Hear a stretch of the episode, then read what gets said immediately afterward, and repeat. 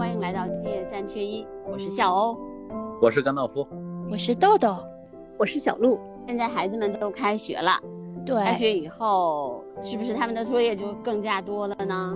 嗯，其实我觉得最多的是开学前的那刹那，那两天，中国速度赶作业。那是赶作业，那是赶暑假作业，烂尾楼工程的最后收尾。嗯，现在应该恢复了正常节奏了。嗯，我这两天呢有点时间啊，就把中国的和外国的作业历史呢做了一点考古，跟大家分享一下啊。你，中国的作业是从什么时候开始的呢？特别特别早，应该是在先秦时期就开始了，《礼记》里面就把作业称为居学。居是居家的居，学习的学。那个《礼记》里面有一句话叫“时教必有正业，退息必有居学”，什么意思呢？你在学校上课的时候呢，就要有那个正式的那种嗯课业；那你回家的时候呢，就要有居学，就是你要在家里面做的事情。那当时的居学呢，跟现在不一样啊。现在呢，就是我们的这个教育体系是比较。呃，现代的教育体系就是说，你上课学什么，下课还学什么，你练习的，你的 homework 还是跟你上课有关系的。但是中国的古代呢，不是这样的。军学是包括什么呢？包括了六艺：礼、乐、射、御、书、数。学这么多啊？啊，六艺嘛，就是礼呢，是我们说的礼仪。啊，礼礼的规就是我们说的规矩啊，还有就是礼礼的一些方式。然后呢，乐呢，当然就是乐器了。射是弓箭啊，对吧？骑射。御是什么？御是驾驭马车。嗯嗯。书呢，当然就是书法了。数是数学。古人的素质教育还挺难的，还真的很难。而且这些呢，全部是自学为主。老师也不检查，也没有人去去要求你必须完成。如果你喜欢，他们有补补习班吗？没有，没有这种补习班，外面的这种培训机构教他们。这个没有，但是呢，会有什么呢？就是家里面的啊，比如说父亲、母亲分别教的东西不一样。那么父亲可能就会教呃礼、射、御、书、数，那母亲可能会教这个。礼的一部分和乐器，所以基本上都是或者是父亲，或者是哥哥，或者是在比你年长的人去带你，这是完全是自学为主的。就你学好了也是你自己的，只不过你学好了以后，大家都在一起进行比赛的时候，能看出来每个人的特长是不一样的，每个人的那个能力是不一样的，而且当时就特别讲究的是因材施教。所以有句话叫什么呢？就叫君子知治，学之难易。那就是说，根据不同的人的情况呢，那你的能力也不一样。可能你的骑射不行，哎，但是你的礼很好；你的书不行，但是你的数学很好。隋唐之前，所有的这些居学的目的就是育人，就是让你成为一个，说白了，用现在一句话，就是要德智体全面发展的人。六艺里面其实就是有你的运动的能力，也有你的呃礼仪规矩，还有你的那个，比如说数学的计算能力啊，语言的呃书法能力啊，包括你的文字能力。那现在你说这些课外辅导班，不也是在教孩子们六艺吗？有一点像吗？教什么舞蹈班啊？不就跳跳舞、弹弹琴，对吧？钢琴啊，什么古筝啊，现在都有的呀。对啊，我看那昨天我去吃饭的时候，因为那个饭厅是个开放式的，我坐在那个餐厅，我就能看见我的斜对面有一些孩子在练跆拳道。对，现在可多了，跆拳道、嗯，散打、空手道，其实都有的。中国功夫也有学的，乒乓球、羽毛球、网球，嗯，溜冰。乐呢？我游之前有报过唱歌的呀。音乐学院的老师教他唱歌呀，嗯，气息啊，发声啊，唱歌。哎，我们女儿小的时候就学了打鼓，对，就架子鼓。他们同学有学架子鼓的，有学那个萨克斯的。嗯，然后虎妞不是还学那个书法吗？唱歌。现在还有那种跳拉丁。那现代社会这个礼，它好像没有单独做一个项目，或者是学科，或者是一个兴趣去开发的。嗯，凡是有有的，好像感觉都怪怪的。我反正看过新闻就觉得很奇怪。对，我觉得我们现在的一些基本的，比如说素质教育里面啊，对于中国传统的礼的部分，我们是缺失的。尽管有很多的孩子喜欢穿汉服啊，嗯，但是我们没有我们真正的中国人传统的那种应该有的礼仪，对吧？比如说见到家长应该是什么样子的，那在餐桌应该是什么样子的，吃饭的时候是什么样，对吧？家里来的客人是什么样子的，我们没有这方面的。礼仪教育，我感觉这一这个就缺失了，就靠家风传承了，就靠父母言传身教了。中国的作业在什么时候发生变化的呢？就是在隋唐实行科举制度之后，中国那个时候就有了应试教育，读书跟做官联系在一起了，跟你的仕途联系在一起之后呢，那么你所有的学习的目的是为了能够 考上进士啊，考上这个。状元，对吧？然后呢，你还能够去做官，那么这个就不一样了，一下子就从那种纯粹育人的方式变成了应试教育。我们的现在的这个教育体系是源自于苏联的，前苏联有一个教育学家叫伊安·凯洛夫，他写了一本书，就是叫《教育学》，他这里面就有一些个关于作业体系的一些论述。家庭作业是教学工作中的有机组成部分，听的啊，特别像我们国家的那个论文。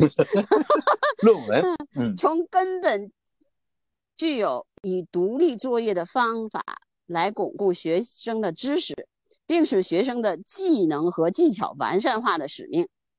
那么，既然要达到完善技能和技巧的目的，所以让学生大量的进行练习就成为必须的手段。欧洲的。Homework 是怎么来的？一九零五年的时候，有一个意大利的教师，那个时候是没有作业嘛，孩子们在课堂上乱说话呀，然后也不听他的，他特别生气啊。他说怎么办呢？这些熊孩子也不听话，我就想到了，我就给你们留作业，让你们那个没有时间回家，嗯，必须要完成这个作业。如果你完不成作业的话，我是要体罚的。用这样的方式呢，实际上是惩罚性的。让孩子们听话，孩子们真的就变成那种，因为作业完不成，怕被惩罚，然后变成了哎比较听话了。他觉得这方法挺好的，然后就在意大利就推行开来，整个的欧洲哎觉得方法不错，然后就在整个欧洲就开始实行这个留作业的这个教育。那么后来呢，大家就发现说，哦，留作业不光是能够惩罚孩子们，还发现他们的学习能力。成绩都提高了，于是呢，欧洲就把这个作业 homework 作为他们的教学体系当中的一环。那么，美国为什么会有快乐教育呢？是因为十九世纪的时候，美国的小孩儿跟欧洲的小孩一样，都是要写大量的作业，填鸭式的作业，孩子们就苦不堪言。一九零零年的时候，洛杉矶有一个妈妈协会向他们当地的教育部门提出了一个。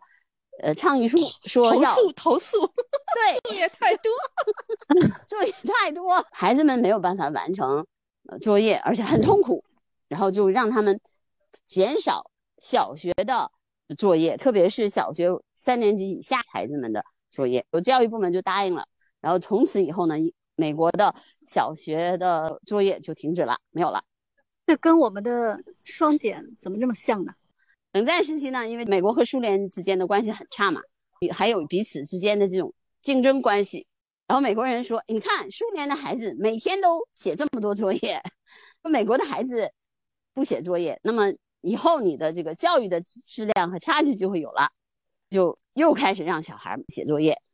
然后这个冷战结束之后，美国的这个呃教育部门就觉得，哎，孩子们的作业还是太多了，又开始快乐教育。我是在日本生活的翔宇，在日本呢，几乎很少有家庭作业，有的话呢，也是比较简单的，几乎很快就能完成，也不需要花很多时间。在日本的一九八零年代到二零一零年代，政府开始实行宽松教育。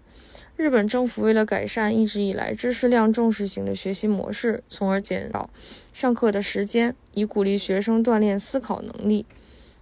也是他们从初中开始，下午三点就下课了，每周一只上五天课，放学时间也很早，所以之后的时间他们会参加一些棒球训练呀，或者是组乐队的课余活动，而且几乎没有上过补习班。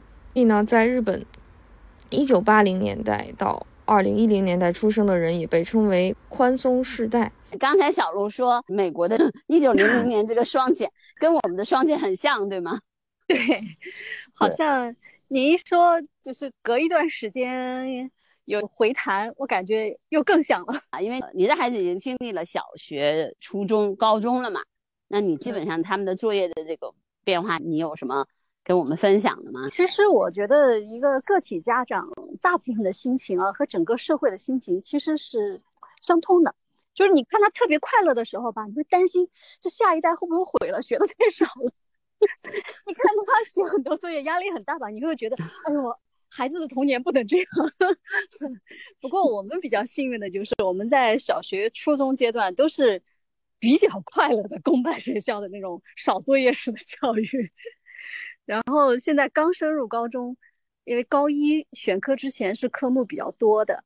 各科大部分都会有一点作业，像那种课时比较少的科目，生物啊、地理啊，不是每天都有作业。感觉总体还好，就不是特别卷，不是特别恐怖的那种。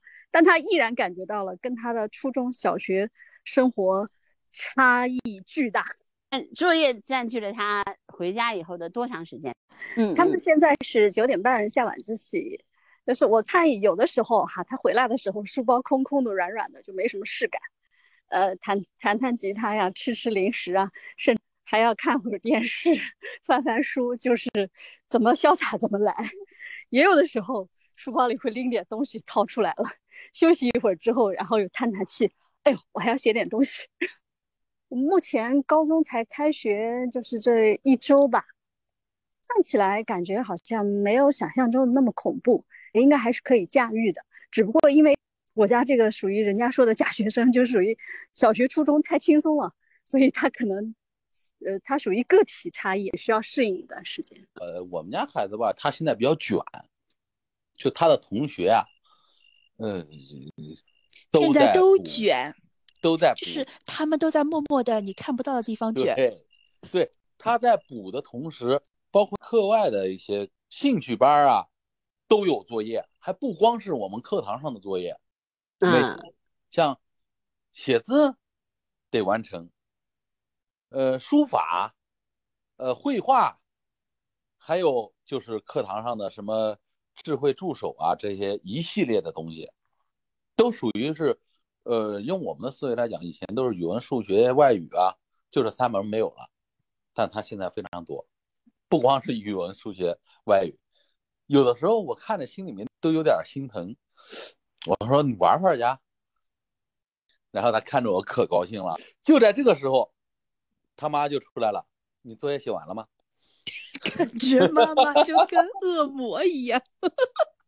然后他就撅着嘴：“爸爸让我玩玩，你写完了吗？你写完玩可以。”嗯，就是作业对于他来讲，我认为啊，嗯，你正确引导的话，他会会认为那个东西他是要做的。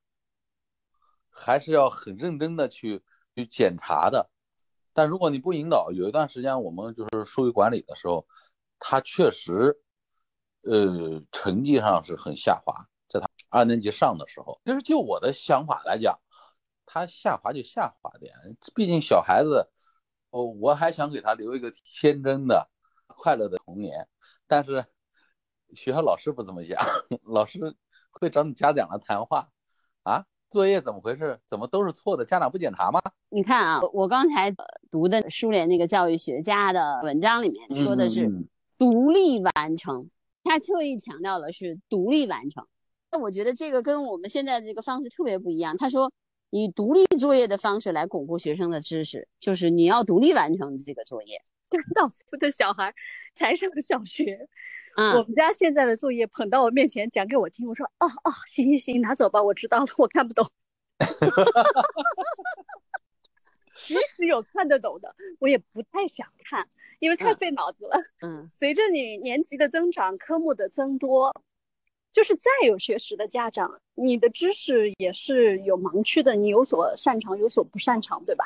所以说，家长对孩子作业这个深度参与，纯粹是因为年级低，知道吗？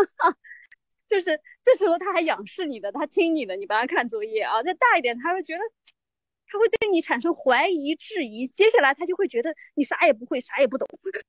所以你们的意思是，小学的时候，其实家长是要深度参与一点他的作业的，是吗？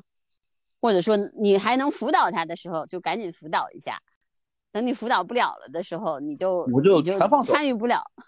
对，我就全放手，就现在慢慢的就养成全放手。但是有一点，他这个作业的竞争，你是没有办法放手的，你不能说你不用做了，去玩去吧，这个话不能说，坚决不能说。不是说他课外作业不做了就行，你这样不做了，你对不起那个时间和心血，甚至说你对不起，呃，因为这个卷而报班花的金钱代价，你这些你都对不起。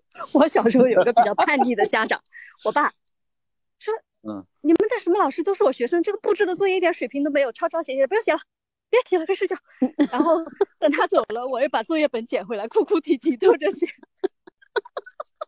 你爸真厉害。但这个时候，这个作业你这个没有意义年代你这不行啊！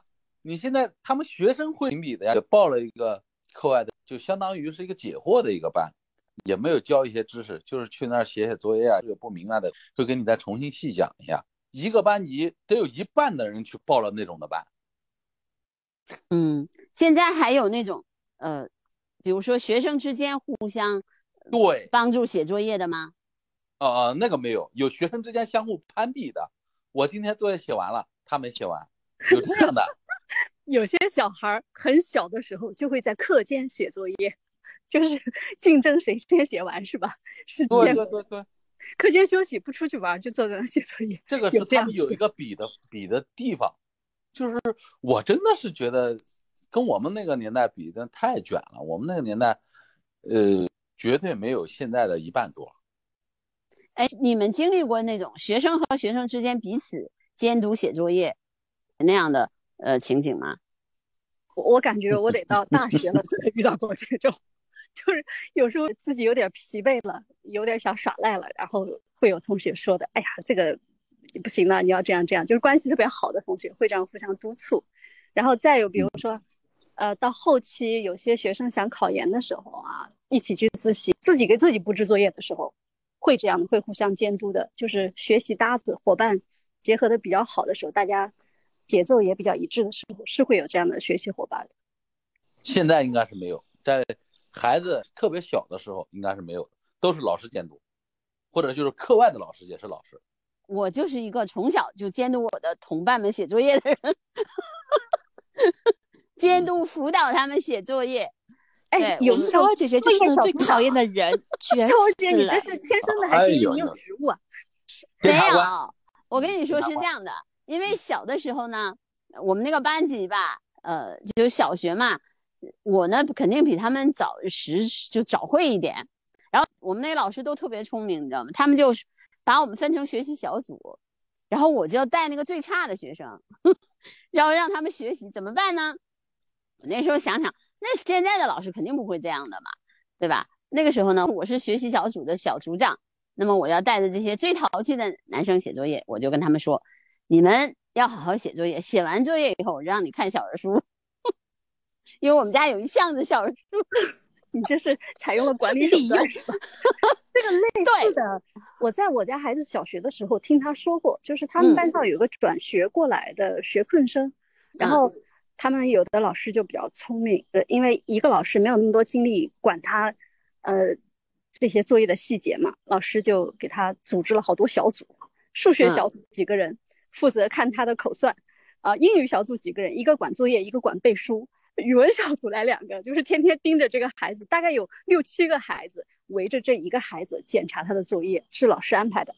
啊，我高中的时候，是因为我们那个班级里面的数学老师比较忙，他要接好多班级的数学课，每次他都是，呃，给我们讲完了以后，然后先问我你听明白了吗？我说哦，听明白了。好，那你上来吧，他就走了，我变成那个答疑解惑的人。你们说的这个小老师，对，我们虎妞小时候也有一个。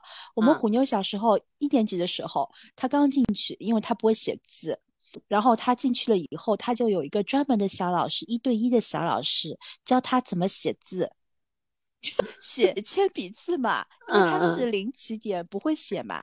嗯，然后就有一个小孩，可能学前班的时候就已经，呃，会写很多字，会识很多字了嘛，字也写得很漂亮。然后老师就找一对一的小老师，就帮助他教他写字。我 关于这个作业，我想起来我小时候一件特别搞笑的事情，我大概类似于虎妞这样吧，但是具体情况不一样哈。我呢是识字。就是大家那时候呢，我们没有幼儿园上学前班，同学们都上过学前班。我爸我妈没让我上。我上一年级的时候，老师说今天作业是什么什么什么，然后我就什么是作业，我不知道什么是作业。然后问了也没同学理我，同学觉得我什么都不懂，就歧视我，理都没人理我，就回家了。第二天我就又来了，老师作业，我说什么是作业？我不知道什么是作业，没写作业。对字我是认识的，我不知道什么是作业，甚至我也不知道什么是考试。嗯，就完全是懵的状态。我不知道作业这个东西是需要你回家 写了再交的，我根本不知道这这两个字是什么意思。我们曾经有一次做过一个播客，就是那个呃家长是特别厉害的呃大学毕业生，然后辅导他的孩子数学嘛，结果辅导完了以后，他他那个孩子的数学成绩特别差。说到这，我想起来德国有一幅。著名的漫画就是那个《父与子》系列，其中有有一组是这样子的，就是这个孩子在写功课的时候呢，就是皱着眉，呃，咬着笔，无法下笔的时候的爸爸就过来辅导他，爸爸把他抱在腿上，然后另外一只手拿着笔，看样子应该是替他写了。然后第二天孩子就到学校去交了，然后老师就跟着问了，应该问出来了，就老师跟孩子回到家里来，然后把爸爸按住一顿打。因为都写错了，不是因为他教孩子，而是因为他教错了，是吗？嗯，好，我们今天的播客就到这儿吧。嗯，其实不管我们是讲的呃作业的历史，还是呃作业的现代，以及作业的未来，其实都是希望这些作业能够真正帮助到孩子，让他们掌握知识，让他们体会知识的快乐。好的，下周见，下周见。好的，好的，下周见。好，拜拜，拜拜，拜拜。